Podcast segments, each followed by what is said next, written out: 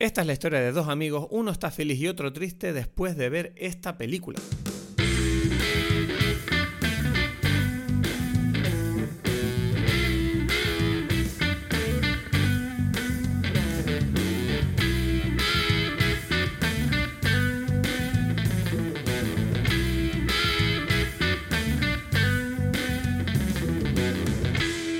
Hola a todos, bienvenidos a Dime Pelis. Mi nombre es Cristos Gacielo, estoy aquí con. Edgar Aponte desde Berlín. Uh, me gustó hoy como la dijiste, me gustaba, me gustaba, me gustaba. ¿Qué tal? Intenté hacer como una vocecita allí, ¿no? Muy bien, Edgar, muy bien. Hoy es un Dime Pelis especial, yo ¿Tú creo. dices? Sí, porque hoy vamos a hablar no de una película en sí, sino de un documental, que es una cosa que tú llevas un tiempo luchando para que hagamos alguno aquí. Exacto. No me gusta ya. eh, podemos borrar esto y ya no estoy de acuerdo con nada contigo. Que, que no es una película, es una peliculota. Eso me re- esa es la discusión que quiero que tengamos. O sea, porque es verdad que yo siempre te dije que los documentales, yo sentía que sí, son películas, pero, ¿cómo te digo? Hay- para mí, muchos documentales son películas, pero hay algunos documentales que no lo son. No sé si me explico. Ah, bueno, eso sí, por supuesto. Igual, hay películas que ni siquiera son películas. ¿sabes? Estoy totalmente de nada acuerdo. es real, nada es real. o sea, No, no, nada pero, es real, no sabemos. Pero sí, sí. O sea, por supuesto que entiendo lo que quieres decir. Entonces, claro, es verdad que tú, me, tú llevabas un tiempo diciéndome, eh, Cristo, tienes que ver Val, tienes que ver Val, acaba de salir, es increíble, tienes que ver Val. Y yo, bueno, pero Val Kilmer ahora, a mí me, me- me- ¿qué me importa a mí la, la vida de este tipo? Y tú, no, tienes que ver Val, tienes que ver Val. Bueno, en realidad te digo porque eso fue mi papá el que me dijo eso. ¿Sabes? ¿Sí o qué? Sí, sí, sí. Él fue el que me dijo. Yo sabía que, que existía el documental este, pero mi papá me dijo: Mira, tienes que verlo, es demasiado bueno y tal. Me encanta, o sea, quiero saber qué opinas y no sé qué. Y, y me lo dijo varias veces. Me dijo: Me encantó, el, de verdad es buenísimo.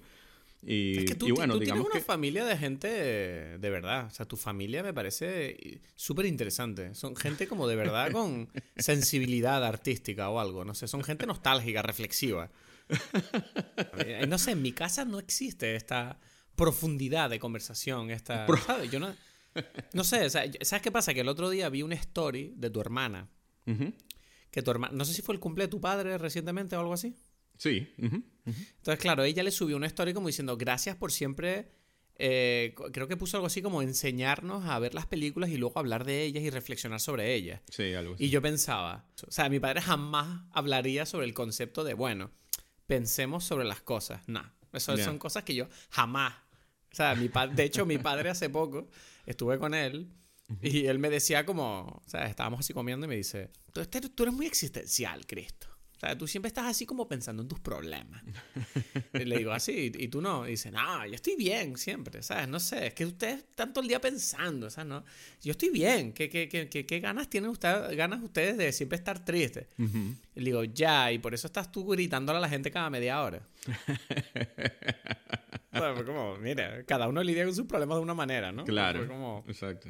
entonces, volviendo a lo de tu padre, ¿no? Que, que hay que decir que, claro, que este documental, eh, obviamente, bueno, pues, la verdad que creo que fue una buena recomendación a, a ustedes y, y no sé, o sea, bueno, para volver a lo que estabas diciendo, perdón, que me estoy viendo por las ramas.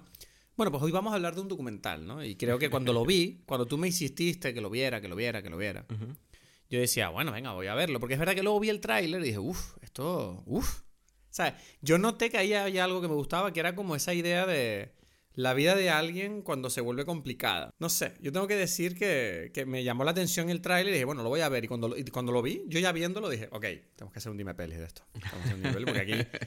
Sí, sí, yo no me esperaba está que, tocando- yo no me esperaba que íbamos a hablar, porque dije, bueno, yo sé que a Cristo no le gusta hablar de documentales, entonces pensé, esto no, no, quizás no, no va a pasar el filtro de dime pelis, pero por lo visto No sí. es que no me. Pero no es que, me, no es que no me gustan los documentales, es más como que siento que muchos documentales que veo son más de exposición de información que de provocar una reflexión eh, interesante. Ya. Entonces, salvo, obviamente, si nos ponemos a nombrar documentales ultra famosos, obviamente eso sí, por eso son documentales increíbles que los ha visto todo el mundo. Pero no sé, he visto muchos documentales que digo, ok, aprendí algo, pero no, no necesariamente invita a una conversación, sino simplemente como, mira, esto es así, ya. Exacto. Ya. Entonces, ¿qué pasa? Que, bueno, este documental claramente necesita una conversación. O sea, no sé, tú, tú tienes algo que añadir antes de que entremos en... Sí, O sea, puedo decir que. Puedo hablar del cóctel. Exacto, es verdad. Bueno, antes de empezar a grabar, tú me dijiste que estabas preparando el cóctel y yo estaba pensando como, bueno, es un cóctel con mucho alcohol, yo creo. Tiene que ser algo duro. Tiene que ser una mierda intensa así de esas que te, que te intentan arreglar la vida o algo. No sé mm. qué coño hiciste, pero. Porque esto es duro. O sea, este documento, de verdad, por favor, un cóctel ahí que al tipo lo deje bien. Ya, sí. O sea, pero no es duro. Porque yo siento que. Eh, pero es uno de los cócteles clásicos y es un, eh, creo que el cóctel más complicado que he preparado hasta ahora. Complicado como de preparación, de como para que quede bien, ¿sabes? Para que quede bien es un cóctel famoso de, que tiene fama de ser difícil, que te quede como, como, como algo así lindo, porque tiene que ser bonito, pero es complejo. Y es, el, es un clásico porque se llama, es el Ramos Gin, eh, Gin Fizz, ¿no? Es un cóctel clásico. El tipo que lo inventó se llama Henry Ramos, no sé qué. Lo inventó en, en eh, ¿cómo se llama? En eh, New Orleans. Y, y, es, muy, es muy interesante porque es un cóctel que lleva eh, em, jugo de, de limón, de, de, lima, un sirop, un agua de, de, naranja, o sea, de, ¿cómo se llama? De flor de naranja. Una clara de huevo. What the fuck? Ya, leche, o, o sea, como crema. esto está degenerando. sí. Empezó bien la receta. No, no, exacto, crema. Eh, recuerda que esta leche tiene también limón allí, ¿sabes? Que es como una cosa que normalmente como que las mezclas y tú dices, pero esto que... a, ver, a ver. Sí, sí, bueno, falta mucho. No, no. Digo, vamos a llegar a un zapato. y tiene, y tiene eh, lo, lo, haces como que cuando lo sirves en el vaso, después le echas soda. Entonces. A la leche y a la crema y a la clara de huevo le echas soda. Exacto. ¿no? Entonces queda una. Queda como una espumota, ¿sabes? o sea, lo difícil una es. colada, parece, ¿no? Es como una. Exacto. Parece como una especie de, de, de, merengada, de milkshake, ¿sabes? Con una espuma grande, ¿no? Pero con sabor a ginebra, leche, no sé qué. Es, es, una cosa especial, ¿no? Y el tema es que tienes que hacerle como el shake, es súper, o sea, cuando lo bates, es como que complicado. Hay gente que dice que tienes que batirlo por 12 minutos para que quede la espuma como tiene que quedar, ¿sabes? Entonces, por eso me dijiste, por eso me dijiste, dame un segundo que estoy preparando el cóctel. Sí, sí, sí. Exacto. Y no fueron un segundo, sino fueron varios minutos ahí dándole a la mano. ¿En serio? ¿Y qué tal quedó? ¿Bien? Quedó muy bien, quedó muy bien. Es un cóctel, de ahora en adelante siento que que tengo que bueno, saca una foto de ese cóctel, súbelo a los stories. Tengo que subirlo. Hay que, hay que retomar eso serio, ¿no? O sea, lo de las fotos. Bueno, pero es que, Edgar, tú tienes acceso al Instagram. Es verdad, tú puedes subir stories cuando tú quieras. Bueno, bueno, o sea, no cuenta yo ya estoy haciendo bastante. Ya, por eso, digo.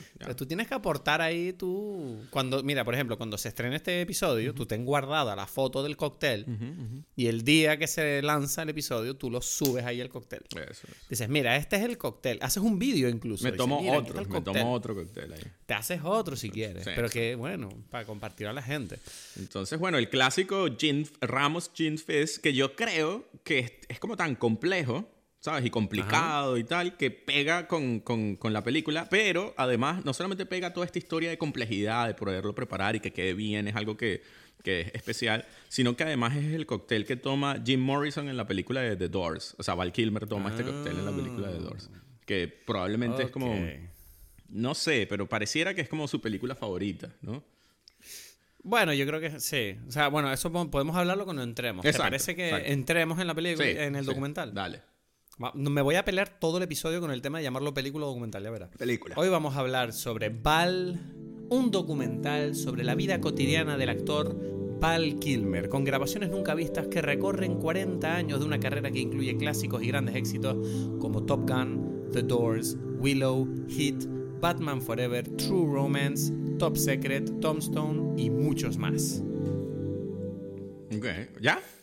Bueno, sí, no, eh, eh, no era muy allá esta sinopsis. La verdad que esta sinopsis no, no recoge el drama, el drama al que tú te tienes que agarrar cuando tú ves esta mierda. Pero bueno. Em, pero te, pero tú, tú, tú, es que a ti te, tú te asustas, tú te, las cosas te mm, te afectan como de una forma negativa. No, no, mucho. no, no, pero no, no, es que me afecten. A ver, sí, bueno, ya lo hemos hablado, ¿no? Que yo los dramas es como, bueno. Pero es que ni siquiera para mí no sé qué tan dramático es esta historia. Pero Edgar, es que tú, tú eres muy feliz. O sea, tú eres una persona de verdad. Tú eres capaz de... Tú viviste en Caracas, bro. tú eres capaz... Tú miras a la miseria a los ojos con tranquilidad. Yo no, yo no sé, yo he vivido otra vida, bro. Yo, no sé, ya te he dicho que llevo un par de años que, que bueno, que mi... Soy frágil. Admito que soy frágil. Soy, soy un poco de cristal a nivel emocional y, bueno, intento cuidarme, pues. Pero bueno, en, en este caso no es que me quedara hecho polvo cuando vi esta película, pero sí sentí en primer lugar, lo que más me, tocó fue la franqueza, ¿no? La honestidad.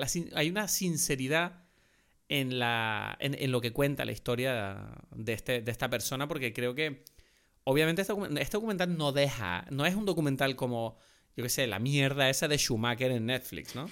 Que, es como... Pero tú lo ah, viste. Schumacher.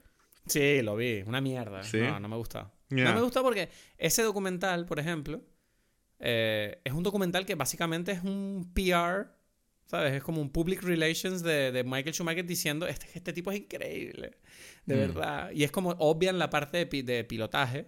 Y hablan sobre todo de, es que Michael quiere mucho a su familia, es que Michael empezó como humilde, no tenía mucho dinero, es que Michael era tan bueno, siempre trataba a todo el mundo súper bien. Y es como, mira, Michael Schumacher era un tipo que es un gran piloto, y yo lo quiero un montón, como piloto, pero como persona se notaba desde lejos que era un tipo complicado. Y el documental no toca nada de eso. Y eso me molesta. Entonces, volviendo a Val, precisamente yo creo que Val es que solo toca lo complicado de Val. Es que coge todo lo complicado y dice, miren, este, esta persona es así. ¿Sabes? Es como, wow. ¿No? Ya. Y a mí es como... No sé, a mí me encanta este documental porque en cierta manera siento que es un documental que no lo deja bien a él. O sea, no lo deja bien en el sentido de él mismo te dice a la cara como, mira, mm, yo tengo estos problemas con cómo ha salido mi vida. Y tú estás ahí y dices, ya, ya solo por eso ya me caes mejor ya. ¿Sabes? Como siento que conecto contigo porque yo también siento que mi vida se está yendo a la mierda y me siento muy conectado a este personaje. No sé si esa franqueza, esa honestidad, ¿cómo la viste tú? Ya, no, yo pienso primero que, que es interesante porque es casi más bien una autobiografía, ¿no? O sea, no es como un documental que hizo, no sé, el de Schumacher, por ejemplo, lo hizo alguien y contó la historia de Schumacher, ¿no? Y probablemente la familia dice, ay, por favor, hagan lo que quede bonito, ¿no? Pero ellos no tienen como mucho input en la historia. Esto sin, sin haberlo visto. Pero el documental de Val Kilmer pareciera ser hecho, o sea, es algo donde, por un lado, no hemos dicho, o sea, eh, está basado o está muestra las imágenes que grabó, videos que grabó Val Kilmer a lo largo de su vida, ¿no? Porque él es un tipo que siempre tenía una cámara. Sí, porque él grabó sin parar. Exacto. Claro, porque el documental te revela una cosa y es que te das cuenta de que Val Kilmer, la, la persona que es Val Kilmer públicamente y la persona que es a nivel privado, yo siento que son dos personas completamente distintas. Y es como que este documental es la primera vez que te da la oportunidad de decir, hey, o sea, yo no sé qué, quién piensan ustedes de, de quién es Val Kilmer, pero es que seguramente nadie se imagina que él es así. Y es un tipo mm, muy obsesivo, ¿no? Como muy... Que todo el rato, o sea, él, por ejemplo, pues eso, él, compró una cámara, como tú dices, cuando salió y, grabó todo el rato. Entonces, el, principio del documental lo que te establece es que él tiene cientos, incluso miles de cintas de toda su vida, de cosas privadas, de cuando él trabajaba en rodaje, y a partir de ahí es donde sacaron toda, de ahí es donde sacaron todas las imágenes para montar el documental. Claro, claro. Pero entonces además tú sientes que es un, o sea, que obviamente hubo un proceso eh, creativo de parte de él donde él estaba involucrado en, la producción de este documental, ¿no? O sea, no es... Bueno, digamos que, en muchos sitios es así, ¿no? En, eh, o sea, probablemente, como dije, el de Schumacher, bueno, él no, pero otra persona que, esté viva y consciente. Eh, Estás diciendo que Schumacher no está vivo y consciente. Consciente, bueno, no, ¿no? O sea, digamos, él es que tú eres alemán. Igual sabes cosas que no sabemos el resto. No, no, no. Claro, o sea, pero lo que probablemente... No, pero no se dice nada en el documental. No, o sea, te dicen que no está bien, pero no dicen específicamente cómo está. No sabes... o sea, te dicen que no está bien. Pero está en coma, ¿no? En coma, es un secreto. No. o sea, él se supone que está como que... No hablemos de Schumacher, da igual. La cuestión es que... pero es que tú sabes cosas. Bueno, el tipo se supone que han dicho que camina y que habla, pero... En serio, esto me suena a teoría no, no, no, una teoría lo ha dicho, Lo ha dicho Jean Todt, ¿sabes? El presidente, el expresidente de la FIA, ¿sabes? Como, mira, él lo visita, pero... que camina y habla, pero claro, camina y habla cómo, esa es la cuestión. Dicen, no dicen, ¿sabes? O sea, que puede ser que sea como una especie de, no sé, un tipo... Exacto, que no está en todas sus capacidades, pues, no está en todas sus capacidades. Entonces, lo que yo quería decir es que, em, digamos que si hacen un documental sobre una persona que está en todas sus capacidades, probablemente tiene inputs y dice cosas, ¿no? Pero en el caso de la película Val se nota que Val Kilmer está involucrado activamente en lo que está pasando. ¿no? O sea, es como que el hecho de que, de que él no solamente sea las imágenes de él, que por supuesto él es el que tiene el acceso a ellas y él es el que puede decir, miren, yo tengo cosas que dicen esto y tal, a los editores, también está que él es el que escribe, ¿sabes? La, los, los títulos de, de crédito, ¿sabes? Está hechos con su mano. Hay una cosa muy activa allí, bueno, y, y no solamente eso, sino que la historia está contada también, el voiceover lo hace su hijo, ¿no? Que por cierto, eh, tiene, una, tiene una voz excelente. Sí, sí, sí. Bueno, joven, no sé cuántos años tendrá, pero no es, no es un 20 o así creo que tiene. Ya. Entonces, esta, esta cosa la convierte a mí, eh, eh, convierte a mis ojos esta película en algo adicional, ¿no? No es un mero documental que hizo, no sé, National Geographic o The History Channel sobre Val Kilmer o Entertainment Television, ¿no? Sino que hay una intención reflexiva, ¿no? Y por eso digo que es como em, casi más que un, que un documental, yo lo llamaría como una autobiografía, lo cual es un tema que ahora... Un autorretrato incluso, diría Exacto, y es algo, algo que ahora me, me, no sé por qué me concierne adicionalmente, porque estoy, bueno, yo te he dicho, estoy haciendo un, curso de escritura autobiográfica. Entonces es como que estoy ah, pensando mucho en este tema, ¿no? Y, y, y, es curioso porque esta película me parece como un, un muy buen ejemplo de cómo hay como una sensación de autobiografía y eso, un autorretrato, ¿no? Muy interesante. A mí, ¿sabes qué pasa? Que cuando empieza el documental, el documental en cierta manera da por sentado que probablemente la persona que está viendo el documental no sabe eh, gran cosa de Val Kilmer más allá del hecho de que las películas que ha hecho, ¿no? Entonces, claro, me gusta mucho cómo empieza el documental que te prepara el golpe de decirte, mira, Val Kilmer no puede hablar. Digo, ¿qué? O sea, yo, claro, yo empecé a ver el documental, yo no tenía ni idea de eso. Ah, ¿tú no sabías eso? No, yo no sabía nada. tú sabes que yo suelo entrar, yo soy subnormal, lo he dicho muchas veces. Pero, yo pensé que tú sabías que él no, que él tenía, eh, que tuvo cáncer en, la, ¿no? Cáncer de, de garganta. No.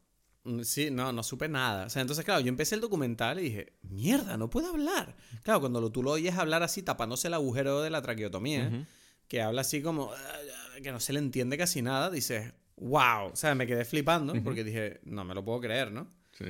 Y, y claro, aparte de, ese choque, ¿no? Que te, que te produce verle además que físicamente está cambiado por el tratamiento del cáncer. Se nota que la cara se le ha cambiado la forma, está como, porque el tipo no está gordo, pero tiene como, ha tenido una reacción su cuerpo. Obviamente su cuerpo ha pasado por algo duro. Sí, Entonces, eh, claro, el tipo está deteriorado y se nota, que, se nota que a nivel por lo menos artístico su carrera, yo no sé si está acabada, pero sí está por lo menos en una pausa indefinida, ¿no? Como actor, ¿no? Eh, Te refieres, exacto. Como actor, sí, porque, porque claro, tú en el documental vas viendo toda su carrera y, ves que lo último que él estaba haciendo era esta producción eh, autoproducida, ¿no? Sobre Mark Twain, que fue lo que, que, más o menos le estaba yendo bien, además, hasta que le llegó el cáncer, ¿no? Entonces dices, claro, es verdad que Val Kilmer, en cierto modo, llevaba un tiempito desaparecido para mí. Sí, sí, sí. sí. Pero, pero ahora, ahora entiendes por qué, ¿no? Y entonces el primer shock es ese, cuando tú ves el documental y dices, ok,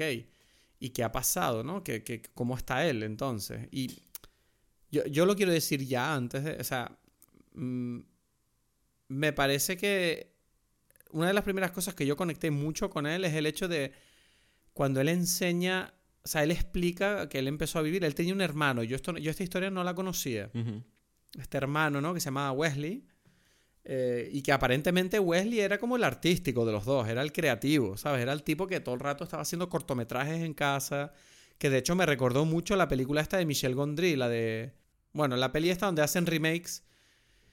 Eh, sí, bueno, no sé cómo se llama, pero era una película sobre esta gente que hace como remakes de películas famosas de forma casera, sin presupuesto, y es lo que tú ves que ellos hacían.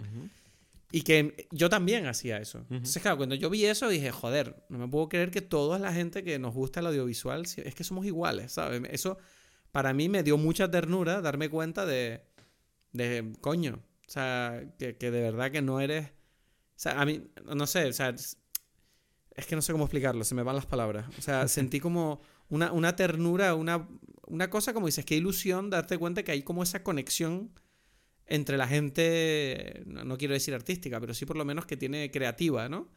y, y, decir, wow, es que en realidad esto que me pasó a mí en mi infancia le pasó a mucha gente al mismo tiempo en muchos lugares del mundo. Entonces, claro, lo vas viendo y tal, y claro, bueno, en el documental hablan de esto, de que, de que desgraciadamente pues pasó la tragedia de que murió el hermano Wesley. Justo cuando Val Kilmer estaba como despegando hacia su carrera como actor a estudiar, ¿sabes? Como que le pasó eso y es como cuando él tuvo que empezar a decidirse, bueno, me voy a estudiar interpretación. Y eso le persiguió el resto de su vida. Ahí ya ves que te está pintando el retrato de un hombre que tiene como heridas, ¿no? Un hombre un poco torturado, porque dice, todos los éxitos que él consiguió en su carrera de, ahora, de ahí en adelante, él, como que en cierta manera siempre quiso poder compartirlo con su hermano, que falleció demasiado pronto. Mm. Tengo la impresión, por lo menos. Y eso destruyó, y además de que destruyó a su familia, que ya era una familia un poquito complicada, en cierta manera. El padre era raro, no se iba bien con la madre, pero bueno. Mm. Ya, ya, ya. Entonces, no sé, o sea, ya solo ese comienzo a mí ya fue como, wow, este tipo eh, no es que fuera un actor que se hizo. ¿Sabes lo que te digo? No, me sorprendió descubrir como. No, no es un tipo que quisiera ser famoso. Era un tipo que de verdad, desde su infancia ya quería actuar. Quería ser actor. Y, ahí es donde empiezas a notar el primer toque de. Wow, no, no sabía yo que Val Kilmer era un tipo tan serio con este tema. Es curioso porque como que yo entiendo la idea que tú estás diciendo, pero mi forma de, de, percibirla es como totalmente distinta, porque yo no diría que, o sea, casi, casi yo no diría, yo no usaría la palabra serio, eh, porque mm, a mí lo que, lo que me gustó fue que yo inmediatamente como que pude entender quién era él, eh, y, y, bastante rápido en la película, ¿no? Como que sentí, ah, yo, yo conozco a este tipo, ¿no? Y lo conozco no porque, porque sepa qué cosas ha vivido o tal, sino porque al ver cómo era él eh, de joven con sus hermanos, ¿no?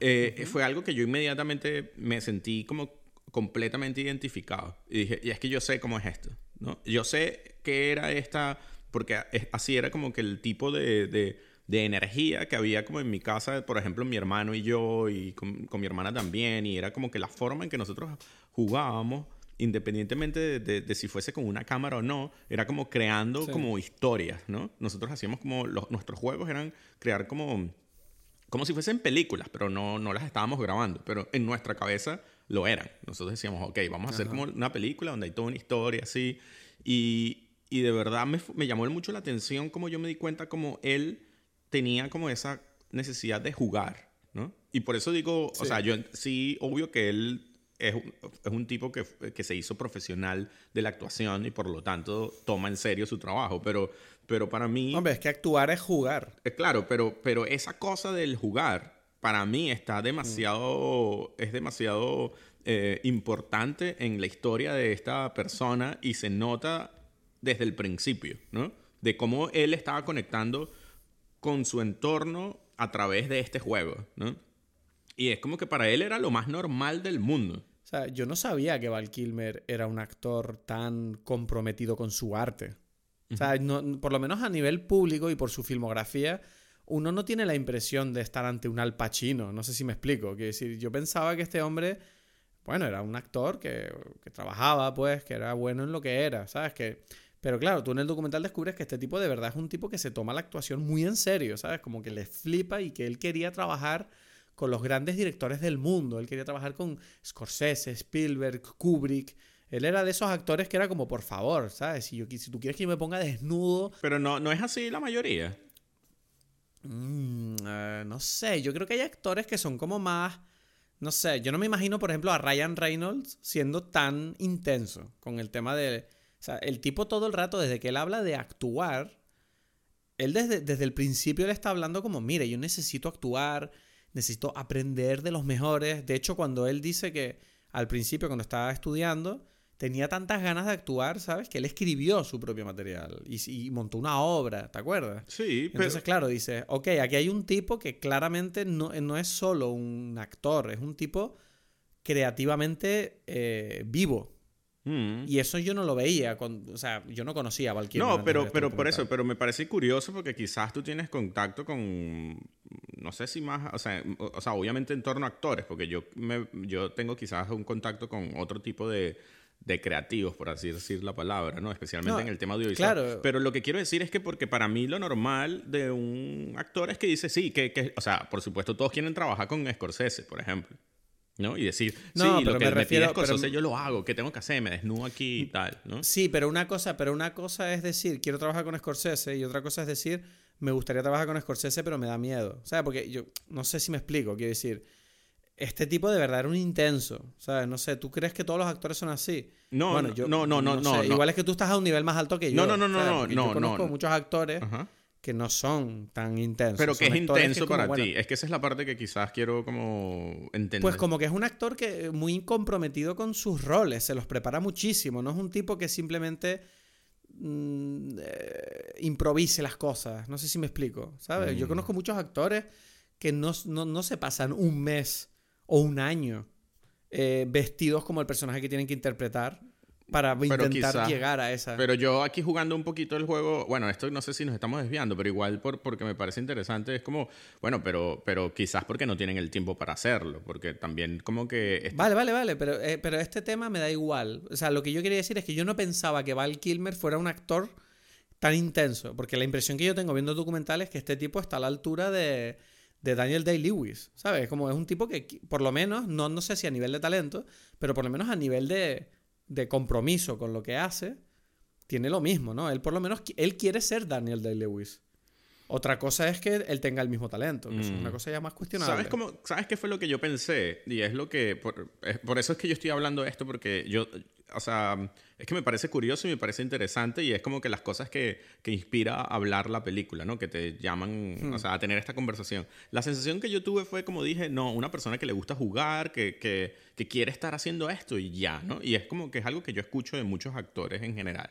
Y para mí, me pareció, o sea, la forma en que yo lo vi es que yo siento que él, todo lo contrario, pareciera menos serio. Y, creo que por eso no, nunca logró lo que mucha gente quiere, em, eh, o sea, como que no logró lo que logró Daniel Day-Lewis. Y, pero es algo que no es por culpa suya, sino porque como que él de verdad, él está haciendo es como que, mira, yo vengo aquí a jugar, a hacer esto, yo voy a hacerlo con todo su corazón, ¿no? Y con todo su, él pone como su espíritu allí y tú lo notas que siempre está así. Y es como que hay gente que sabe como quizás manejar como que una actitud que parece más seria. Porque para mí eso fue lo que me llamó la atención. Fue como que este tipo todo el tiempo está disfrutando lo que está haciendo al máximo. ¿Sabes? Él está como que metido allí, como decir, ¿qué es lo que tenemos que hacer? Yo lo voy a hacer, pero... Pero tú te, pero tú te refieres a que a lo mejor el tipo es como demasiado self-conscious. No, no, no, todo lo contrario. Vale. o sea, es, eso, es como que era un tipo que estaba allí, yo quiero hacer esto, punto. Y no hay como todo un juego de que, ah, bueno, es que si pongo esta acá, o sea, si yo estoy ahí, él no hacía eso de, decir, o sea, no, no pareciera que él está, no, no lo está, de que por favor solamente me llaman esto. Cosas así. entonces, lo que quiero decir, o sea, para, para, para, poner, es que, es, que, es que yo lo hablé, o sea, esta cosa me pareció muy interesante. Y es algo que yo siento que eso, mi percepción, que es algo totalmente subjetivo del mundo, me hace pensar que a él eh, su forma de ser, su personalidad fue un poco en su detrimento eh, y, que, bueno, tuvo mucho éxito en realidad, pero quizás pudo haber tenido más a nivel de respeto del entorno como actor, porque yo siento que la gente respeta como una cosa seria, ¿no? Como seria, y seria no es que tú hagas mucho trabajo, sino que, pero tú estás sufriendo con el trabajo que estás haciendo, ¿no? Es, no sé si me explico, como que tú sientes que Daniel de Louis, y por eso siento que hay como una especie de diferencia cuando tú dices intenso, o sea, como que quiero entender cuáles son las palabras que, que, estamos usando para saber si estamos hablando más o menos lo mismo, porque yo siento que este tipo era, estaba allí disfrutando al máximo cada momento que él estaba, eh, ¿sabes?, viviendo como actor y decía, bueno, yo quiero hacer esto de la mejor forma posible y, y, lo voy a hacer poniéndole todo mi corazón. Y entonces, claro, hay gente que estas palabras suenan como muy cursis para mucha gente. Es como que a mí me da igual, yo solamente hago lo que sea necesario, ¿sabes? Como soy serio, ¿no? Como que yo siento que Daniel de Luis no diría, una cosa como que lo hago con mi corazón, ¿sabes? Eso sería como que no, yo tengo, hago el trabajo, soy un profesional, ¿sabes? Algo así. No sé si, si, si me expresé de la mejor forma. Sí, yo, yo, te entiendo. O sea, para empezar, la diferencia, o sea, obviamente estamos utilizando a Daniel de Lewis como un, un template, como el actor eh, mm, el, actor extremadamente comprometido con su arte que alcanza, es como la cima de los actores, ¿no? Como todos los actores siempre dicen, como este tipo es que de verdad que está, más loco que yo, este tipo es demasiado. Entonces, utilizando a Daniel Day-Lewis como ejemplo, yo siento que lo que pasa con Val Kilmer es que Val Kilmer, como tú dices, el problema es que él es muy consciente de lo que es el mundo de, de los actores y de la repercusión que tiene su propio trabajo. O sea, yo siento que es lo que le falla, que es como que él tiene demasiadas ganas de que la gente le diga, eres el mejor actor del mundo y lo hiciste increíble. Tanto si es el director como el público, me da igual. Pero él tiene ganas de conseguir eso, él tiene, se nota, tengo la sensación. Por eso él es tan intenso con el tema de... O sea, con todo en general. O sea, a lo mejor es, como que le puede... Pero déjame terminar, o sea, porque mi, última... O sea, todo esto que estoy pensando de tal Claro, hay una pregunta que yo tengo aquí apuntada, que es que después de ver, después de descubrir, ¿no? Que, Val Kilmer es un actor realmente intenso con, el arte de interpretar y que de verdad él estudia y de verdad él trabaja y que de verdad él pretende transmitir algo en la pantalla que va más allá de simplemente decir las frases y, estar en la marca. Mi pregunta es, ¿pero Val Kilmer para ti es un buen actor? Es que eso es lo que eh, me parece curioso ¿A ti te gustó? O sea, es que, ajá, yo lo voy a, le echo un poco para atrás. ¿A ti, ¿Tú qué opinas de Val Kilmer antes? ¿Te daba igual? Es que es eso, es que yo, no sé, Val Kilmer nunca me despertó ningún tipo de, de emoción, o sea, nunca... O sea, había películas, por ejemplo, en Hit, me encanta, creo que es su mejor película, de hecho. Eh, me encanta. Batman Forever recuerdo que me dio igual, pero obviamente por, en esta película tratan ese tema. Eh, recuerdo que en El Santo, me acuerdo que, que no estaba mal. No, pero por eso, pero no, no, o sea, en general. Eh, pero, pero en general, sí, Val Kilmer me daba igual. Ya, es ¿ves? es que no, en algún momento Val Kilmer estaba para mí en mi top de mejores actores que hay. Ah, ¿En serio? Sí. O sea, para mí. nunca, nunca me produjo. O sea, y te voy a decir una cosa. Yo no sé si es por su físico o su forma de actuar, pero para mí él es que en pantalla él no tiene carisma. No le veo carisma a Val Kilmer. No, pero es que no por carisma, por actuación pura y dura, ¿sabes? Me da igual, es que no, a mí no, me o sea, No, pero no, o sea, es lo que te digo, te lo digo es porque, o sea, The Doors, ¿sabes? Tú ves The Doors y dices, bueno, este tipo es la mejor, una de las mejores actuaciones de la historia. O sea, a partir de The Doors es que empieza para mí como que esa, esa idea dentro de mí, ¿sabes? Entonces después hay eh, Thunderheart. Pero es que The Doors es, eh, o sea, The Doors es probablemente una de sus mejores películas en cuanto a interpretación, pero... Pero claro, pero... No sé, a mí, por ejemplo, a mí me encanta lo que él hace en Top Secret, por ejemplo. Top Secret es una de mis... Es que, pero es que me parece una, es una de mis películas favoritas en esa época. Decía, pero este... O sea, vamos a ver. The Doors, maravilloso. O sea, es un gran actor. Ya, no puedo decir que no. Y entonces después digo... Top Secret, eh, me parece, me encantó. Top Gun es increíble. Y él, dice, y él dice que no le gusta Top Secret. No, no, por eso, pero eso. pero bueno, no le gusta porque era su primera película y es como que son muchas cosas allí. Pero Top Gun es genial, Willow es genial, después Thunderheart, espectacular. Tom, Tombstone, bueno, ¿sabes? Como la mejor película de la historia, ¿sabes? Entonces, Hit, o sea, yo, este tipo, en ese momento, cuando yo junté todas estas cosas, dice, este tipo es de verdad, eh, en serio era de mis actores favoritos en, esa más o menos esa época. ¿Sabes? Hmm. Porque, no, sé, no sé, yo siempre sentí que Val Kilmer molaba como actor para estar en un reparto, pero nunca lo veía como que ganas, o sea, no, me enamora que él sea el protagonista. Ya, pero por eso, pero yo siento que, eh, me da, es que no sé, porque ahí siento que hay como dos, dos situaciones distintas, ¿no? Cuando tú dices lo del carisma y esto, porque ya pareciera como que pareciera que el problema de Val Kilmer era que no tenía el suficiente. O sea, él estaba en su posición como más arriba de lo que su carisma daba, algo así, ¿sabes? Porque es como que eres Batman, pero eres un Batman X, ¿sabes? Y es como que por Dios, o sea, Es el, peor, es el peor Batman, yo creo, desgraciadamente. George Clooney. Bueno, George Clooney, uff, George Clooney. George Clooney puede estar peor. Pero todas estas cosas están relacionadas más con la película que con, con él, ¿sabes? Que con, los, ah, no, lo sé. con ambos. él, no tiene culpa. Él no tiene la culpa, lo de Batman Forever. Ya, exacto, Yo creo. No, no, es que no. O sea, y es como que es lo que él, dice allí, que es un. Pero, pero yo te digo la verdad, o sea, volviendo a mi pregunta, ¿no? La de, yo sentía que está, eh, viendo este documental, digo, claro, es que este tipo es un intenso, es un tipo que se toma esto muy en serio, es un tipo que trabaja muy duro, pero al final del día, para mí, para mí, y esto de verdad, o sea, yo no digo que el tipo no le ponga ganas, pero para mí no es, no es un actor increíble. No. O sea lo siento, o sea, es mi opinión en el sentido de que a mí no me enamora. Pero, ajá, ¿qué significa? Es que ahora, ahora me llama mucho la atención porque pareciera que hay como... No me transmite, no me transmite. No, te transmite. O sea, o sea, sí, o sea no es, como...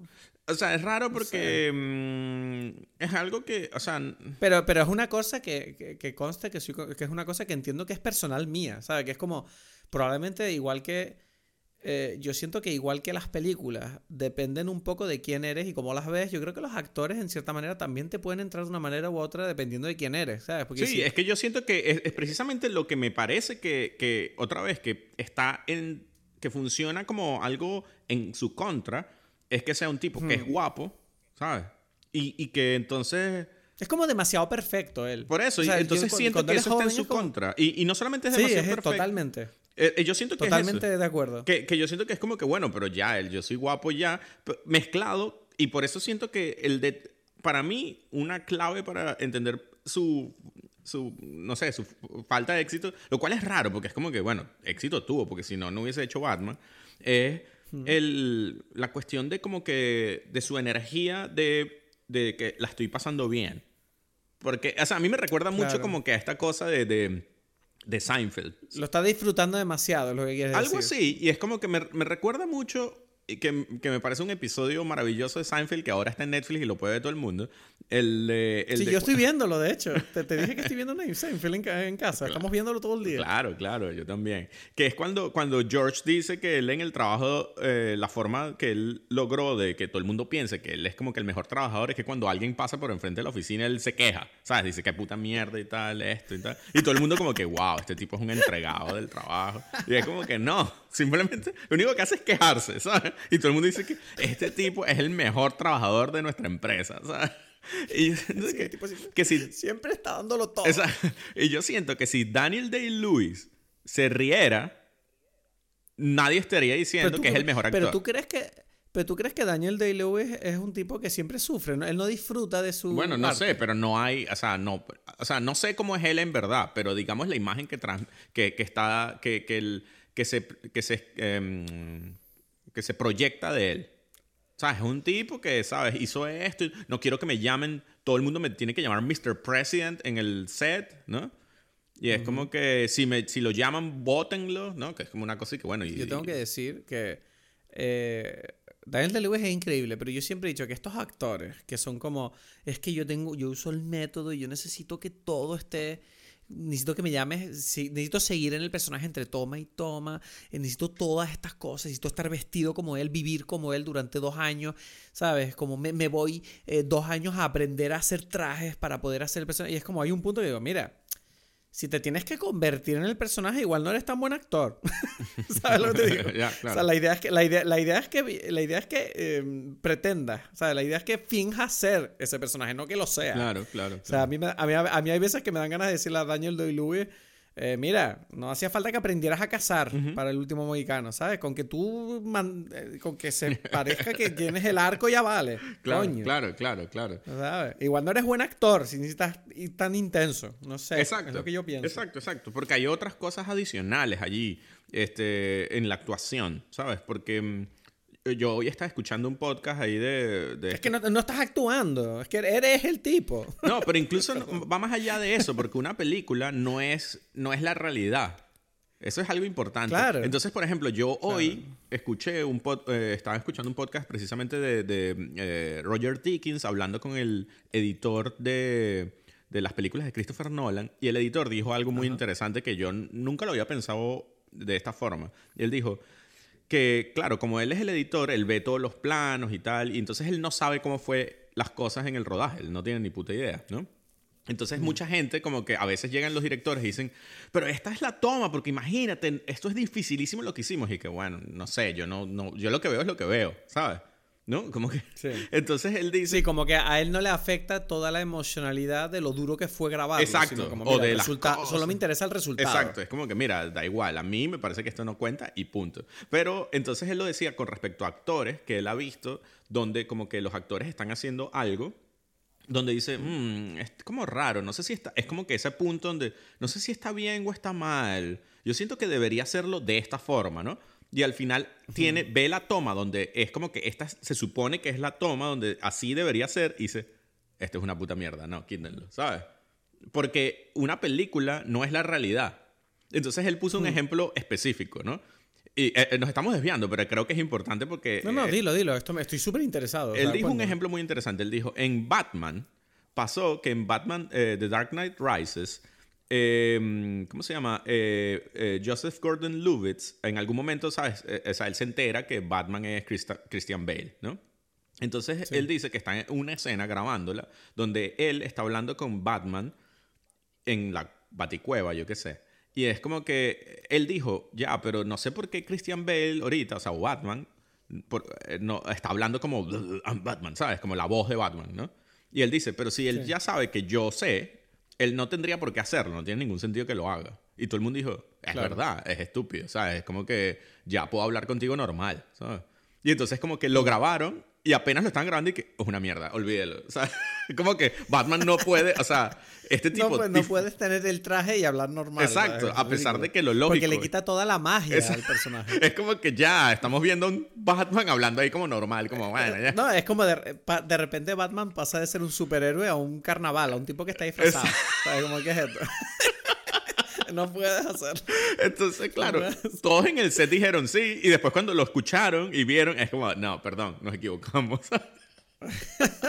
es que eso es verdad, eso es así. Entonces, claro, lo interesante es esto, ¿no? Otra vez para retomar la idea de que la actuación es algo que es mucho más complicado, que no, no es necesariamente algo de la realidad. Es un juego. no, eso, es, eso, eso te lo digo yo porque bueno, eso estoy totalmente de acuerdo porque yo por mi propia experiencia te puedo decir lo incómodo que muchas veces ha sido grabar ciertas escenas donde tienes que hablar de una cierta manera que tú dices, pero esto no es nada natural, esto no va a quedar bien. Y es como, mm, es que no, ya verás.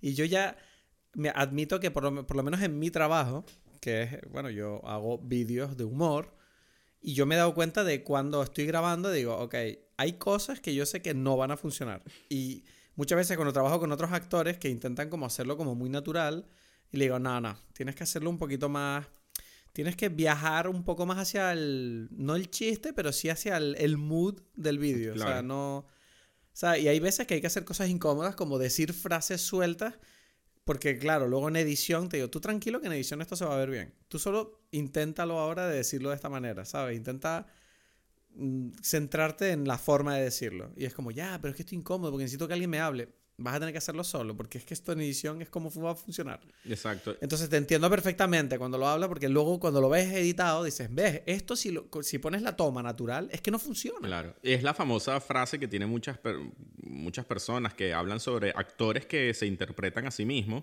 que dicen, mm, hmm. no lo estás haciendo bien, ¿sabes? Y es como que, ¿cómo no me voy a interpretar a mí mismo bien, ¿sabes? Hay como todo un chiste de, de, cuando Larry David en el Curb Your Enthusiasm hicieron la reunión de Seinfeld.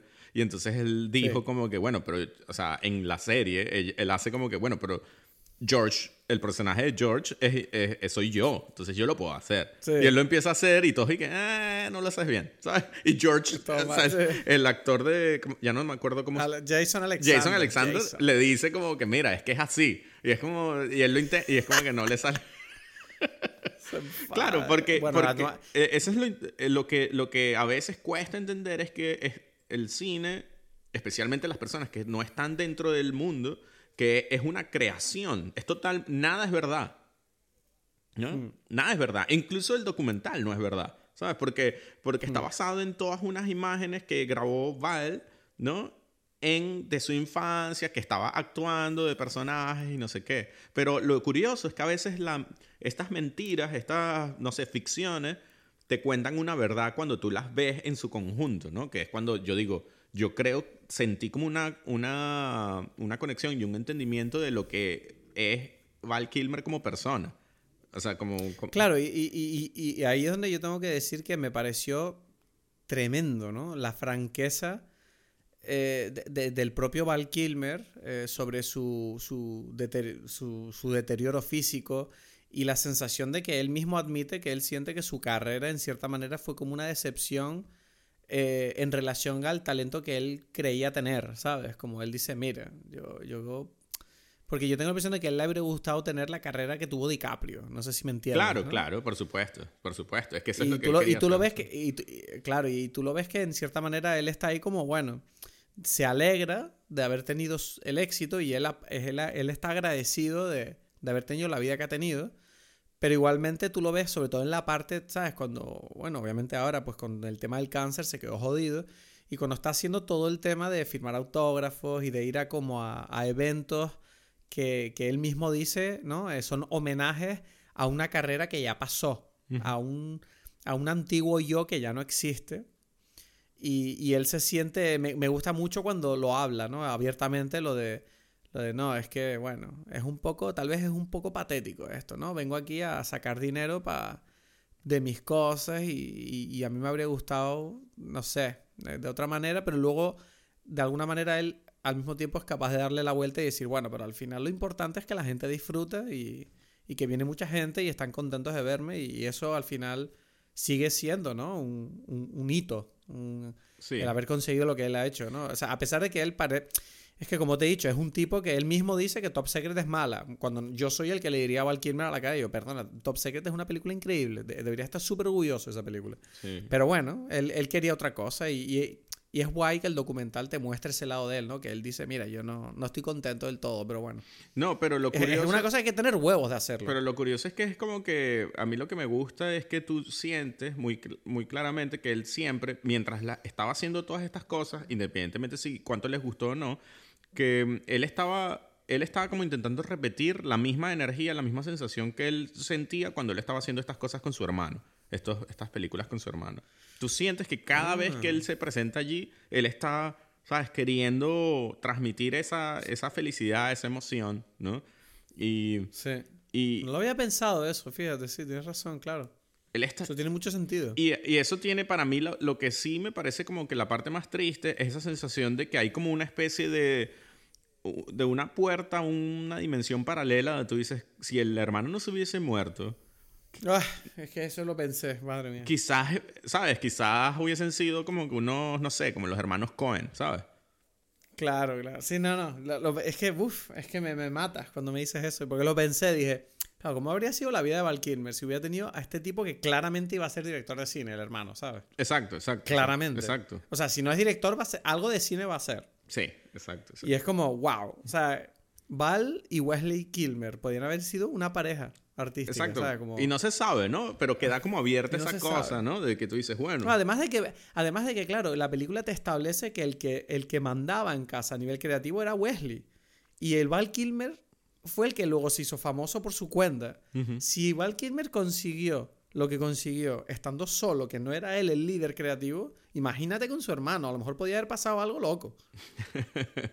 Exacto, es que eso es lo lo interesante, ¿no? De, de, de, de, estas cosas, estas puertas que se abren, ¿no? Dimensionar. O quizás no, quizás ninguno de los dos hubiese sido nadie, porque quizás Val Kilmer no hubiese tenido como que esa energía que lo impulsó a querer como que dar como una especie de, de, tributo a su hermano, ¿no? Sí, obvio, sí. Pero bueno, quitando, bueno, dime, perdón, ibas a decir algo. No, no, entonces claro, para mí lo bonito es que es una historia que, para, que se siente en todo momento muy familiar. Y eso es algo especial, ¿no? O muy cercana de una persona que, que, que tiene como que está muy consciente de la importancia que hay en, eh, en, las relaciones que tienes, ¿no? Con tus amigos, con tu familia. Y tú lo notas allí en todo momento que eso, que no es por poco, como dije, no, o sea, siento que, que es importante que la voz sea la voz de su hijo que se parece a él joven eh, y, que, y que está su, su hija allí, que vive con su hija, pareciera, o al menos en, la, en el documental lo, lo muestran así, ¿no? Y que... Sí, no, ella vive como en el, Eso no lo entendía al principio, pero es la hija, ¿no? La que vive como puerta con puerta con él. Exacto, sí, es como que son, viven casi juntos y que tiene esta relación con, con, con, con, la esposa, que también es una historia como agridulce, porque tú sientes que hay como un amor allí ¿sabes? De muy profundo. Pero él se lleva bien con la mujer, ¿no? Porque hay un vídeo donde ella sale ya de mayor y él le está tirando como el spray ese, ¿te acuerdas? Sí, sí, sí. Y por eso es interesante, porque... Se, o sea, que se habla, Pareciera que hay como un, un, amor genuino, ¿no? Que bueno, por, porque la vida es difícil, no sé, no, no, no, no pudieron seguir juntos, ¿no? Pero que tiene como una cosa melancólica, quiero decir, porque él cuenta cómo ella la, él la conoció cuando estaba en Londres haciendo Top Secret en su primera película y que estaba enamorado de ella viendo en la... la o sea, él, incluso, él pudo haber contado esta historia, como digo, que es una autobiografía, de una forma distinta. Y él la quiso contar como una especie de carta de amor también hacia ella. ¿sabes? Sí. Entonces, sí, no, se nota que en cierta manera no lo superó, y tengo la impresión, lo de haberla perdido. O sea, de que, no, bueno, no sé si no lo superó, sino que es como que otra vez, como en su reflexión, él dice, bueno, tú eres la mujer de mi vida, punto, ¿sabes? Y, y, entonces es como que no, no tengo por qué necesariamente superarlo o no. No sé si es como que hacer las paces con su vida, ¿no? E, este, este es un documental que para mí hace eso, ¿no? Que hace como una especie de, bueno, yo hago las paces con quien soy. Y eso es algo que es increíble, ¿no? Porque es muy, muy complicado. Sí, eso es lo que te estaba comentando antes. O sea, esa, esa, esa, esa mm, honestidad que él tiene, no solo con nosotros, sino consigo mismo, de una forma tan pública como en este, en este documental, es, yo creo que es una cosa que no suele pasar. O sea, es una cosa que no... Y yo creo que por eso es digno de ver y, de, y tiene mucho mérito haber tenido los huevos de sacar esto al, al mundo. No, en serio. O sea, y, y, hay una cosa que tú dijiste antes, ¿no? Como que todo este documental es como muy familiar.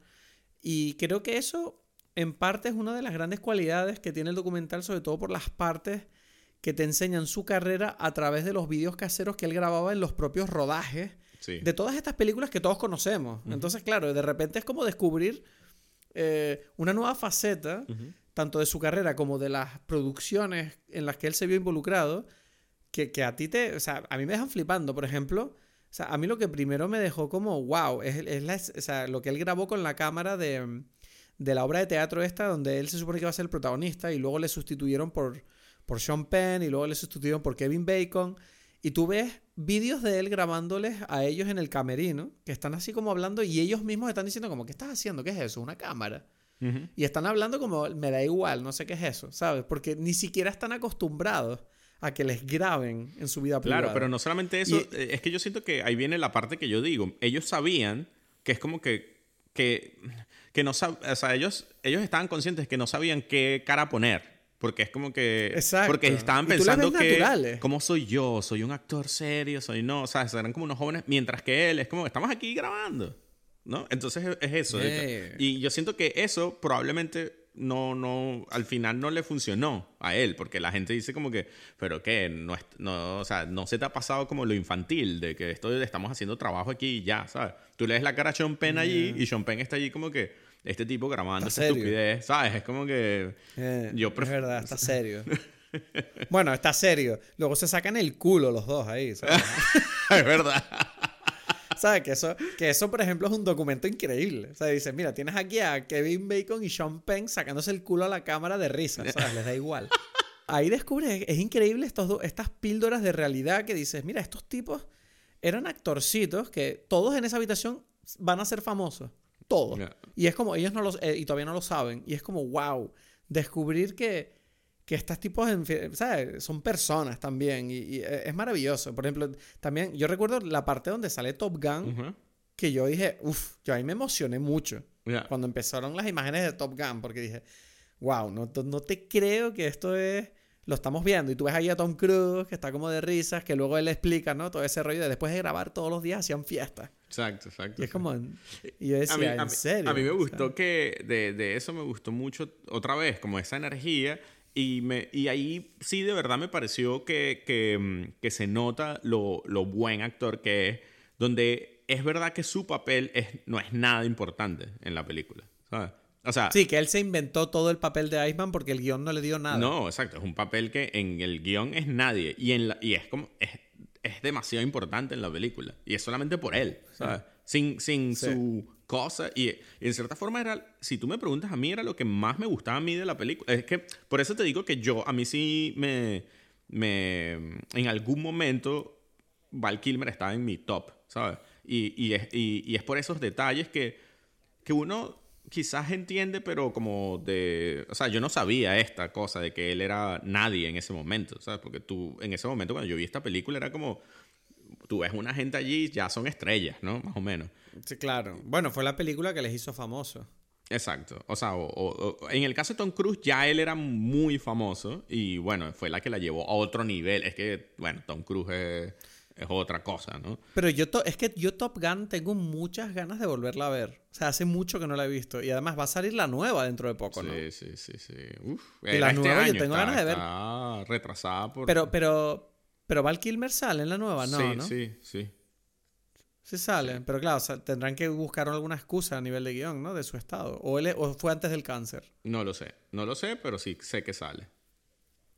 Ah, es que bueno, yo, ¿sabes? Es que a mí me hizo mucha gracia. eh, yo no sé si tuviste algo. O sea, dicen que Top Gun es como una alegoría de, del- de la homosexualidad maravillosa. Bueno, eso es, esa es la teoría de, de Quentin Tarantino. Yo decía, tengo ganas de volverla a ver para, para disfrutarla otra vez sabiendo un poco esta risa, ¿no? Como, no sé, tengo, tengo Ya, ganas. Ya, pero tienes que ver, pero para ver, estoy pensando, porque no sé, Es bueno, que, te voy a decir una cosa, es que yo siempre he pensado que si tú y yo fuéramos los personajes de Top Gun, o sea, ¿tú cuál serías? ¿Tú eres Maverick o eres Iceman? ¿Quién soy yo? mm, mm, mm, mm, mm, yo lo tengo claro, yo lo tengo claro. Sí, o sea, es que no lo, nunca lo había pensado. ¿Qué, ¿Cómo es? No sé, háblame. No sé, no, no, no sé, no tienes opinión, lo digo yo. O sea, porque me... Eh, dilo tú, dilo tú y quizás yo voy a decir. Mierda, yo soy Iceman, cabrón. Tú eres Maverick. ¿Sí? Tú eres el tipo que controlas. Claro, porque tú eres Edgar. O sea, en, en este Dime Peli, tú eres siempre el que viene con todo. Es como, mira, yo sé todo, yo te explico las cosas. Yo tengo aquí. Yo soy como más el. El, el, el, el, el inconsistente, el como, bueno, el wild card. ¿sabes? Bueno, No pero sé, entonces es al revés. Entonces pero- yo soy Maverick porque ese es el... al revés, tú eres Maverick. Maverick es el wildcard. Iceman, ese es el tema. Maverick es... Mm. Pero Iceman, pero Iceman, sí, pero yo lo decía más desde el punto psicológico. No, es que es el Más de- punto que- psicológico. El punto psicológico es que Iceman precisamente está siempre en control. ¿Sabes? Vale, me equivoqué, me equivoqué, lo dije mal. lo Ah, dije ok, mal. ok. Yo era Maverick, vale. Yo soy Maverick, yo soy Maverick. Lo dije mal, lo dije mal, me equivoqué, pues ya está, ya está. Igual tengo que editar toda esta mierda y cambiarlo y decirlo bien. ¿Qué quieres que te diga? Ya, ya, ya. O sea, Entonces ¿Cuántas eres- veces tengo que decirlo? Te- tengo que hacer como un sonido, ¿no? De soy subnormal, decir que le doy No, con un no, no, botón. no, no. Pero entonces, bueno, ajá, entonces tú, tú, eres, tú eres ahí, Tom Cruise, ahí, no se sabe qué va a pasar. Es como que vo- volátil, de repente ahí se vuelve loco en el avión y de repente ya... Sí. Y, y en cambio ¿Tú yo recuerdas cómo nació ahí. este podcast? Yo, en cambio, yo estoy mordi- mordiendito, mordiendito ahí con un, un mondadiente. Tú siempre estás como ahí planificando las cosas, así bien. No, por eso, con una mord... Es que para mí, Maverick, o sea, Maverick, no, Iceman es la, mordi- la mordidita. Ahí, como que él le muerde así como... ¿Sabes? Como que le- con, con, anda ahí con los dientes, con la quijada. Es como ¿Tú que... te acuerdas cómo nació el podcast? Que fue, fue como así, yo despegué así con el avión y te dije, mira, te voy a buscar. Porque llevábamos años hablando del fucking podcast y un día me trabé de noche, estaba así mirando el techo, durmiendo. Y dije, no puede ser, no podemos estar siempre hablando del podcast y no hacerlo. Yeah. Y te dije, te mandé un mensaje y te dije, mira, el jueves vamos a grabar el podcast, prepárate esta película. ¡Pum! Yo, y me puse a hacer el logo, me puse a comprar el servicio, me puse a buscar todo, todo. ya, ya. Y, y te monté todo. Y tú llegaste y dijiste, mierda, ya tenemos un podcast. Mierda. Ya, o sea, me volví loco. ya, ya. Bueno, habíamos hecho, hay que decir que habíamos hecho podcast, pero es que como que... Eh, no, pero, eran, estabas pero eran en- podcasts que... No, no. Pero los hicimos como diciendo, bueno, a ver qué pasa, hay que escuchar. No, este, yo cuando ya dije, hacemos el podcast, lo grabamos y dije, yo no sé cómo va a salir, pero lo vamos a subir y este es el podcast. Ya está, ya está. ¿sabes? Me enfadé, me enfadé. Pero bueno, volvamos a Vale entonces. Entonces, bueno, no sé, ¿cuál es tu película favorita Val Kilmer? Creo que hay que decirlo. Hit, hit, Hit. Ok, ok, ok. hit. Es Claramente hit. Pero también tengo que decir que por ahí está. o sea, lo que pasa es que hace mucho que no la he visto, que es la del Santo. Yo recuerdo que a mí de niño el Santo me gustó mucho. Mhm. No, pero ves, no sé si es A mí buena. el santo me pasó que como yo tenía a Val Kilmer en alta estima, para mí el, sal- el santo es como una especie de decepción. Es que, la- es que los disfraces no eran muy buenos. No, es que no era. Para mí es que la película es un poco como. ah, no sé, era como una mirar, versión voy a- pobre voy de mirar- Misión Imposible. Sí, Pero- pero- voy a. Pero te voy a decir, mi favorita de Val Kilmer Ajá. es eh, Tombstone. Tombstone, pero de lejos. ¿Sabes? Sí, ¿no? O sea, bueno, yo es que no la he visto. Tombstone. Ah, otra vez. Es que eh, botoncito ahora soy subnormal. No, botoncito a que bueno, quizás hay que verle y quizás hacemos un podcast de esto. Bueno, yo la tengo que volver a ver, ¿no? Pero, pero. Si tanto te gusta. A mí me encantó esa película. Es una de, las, de esas películas que me marcó. Pues igual que Hit tengo que decir, Hit también. Pero digamos que Tombstone es más, más Val Kilmer que Hit. Entonces por eso la pongo por encima en el caso de hoy, ¿no? Tengo que decir que aparte de Hit, también me gustó mucho, y la vi hace poco además. Kiss Kiss Bang Bang ah, bueno, Kiss Kiss Bang es maravillosa, maravillosa. Yo estoy ahí, ahí. O sea, Kiss Kiss Bang Bang y Hit son las dos mejores películas de Val Kilmer. Bueno, es que también cuesta, cuesta dejar Top Gun y, Top Secret detrás, pero bueno. Y bueno, a mí me gustó muchísimo, te digo, The Ghost and the Darkness. Esa no la he visto yo. Esa, buenísima. Bueno, y, y tampoco he visto Willow. Lo voy a decir porque hay mucha gente que se enfada cuando lo digo. No he visto Willow. Ah, porque Willow son como esas películas de la infancia que la gente dice, es que esa película es como Star Wars, eh, todo el mundo la ha visto. Es como, no, yo no he visto Willow.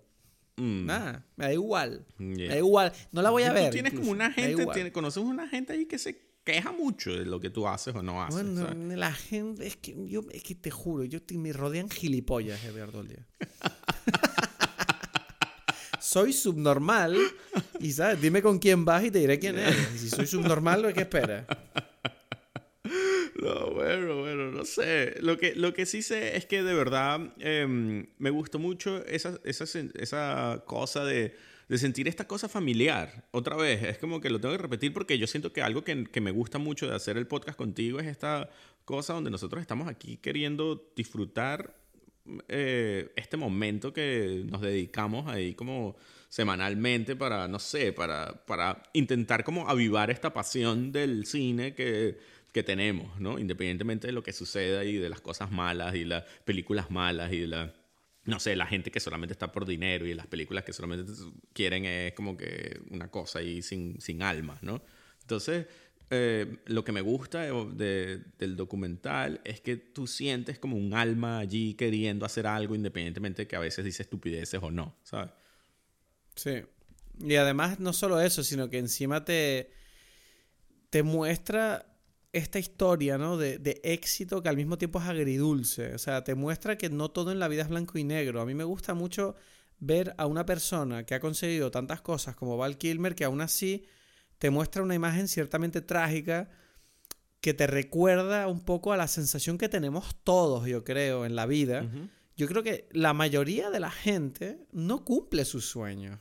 Y eso es verdad. O sea, es así. O sea, mucha gente quiere conseguir cosas en la vida y muchas veces pues no lo consiguen, pero a lo mejor lo consiguen de otra manera. Yo, por ejemplo, el ejemplo que siempre pongo es como, mire, yo quería ser director de cine.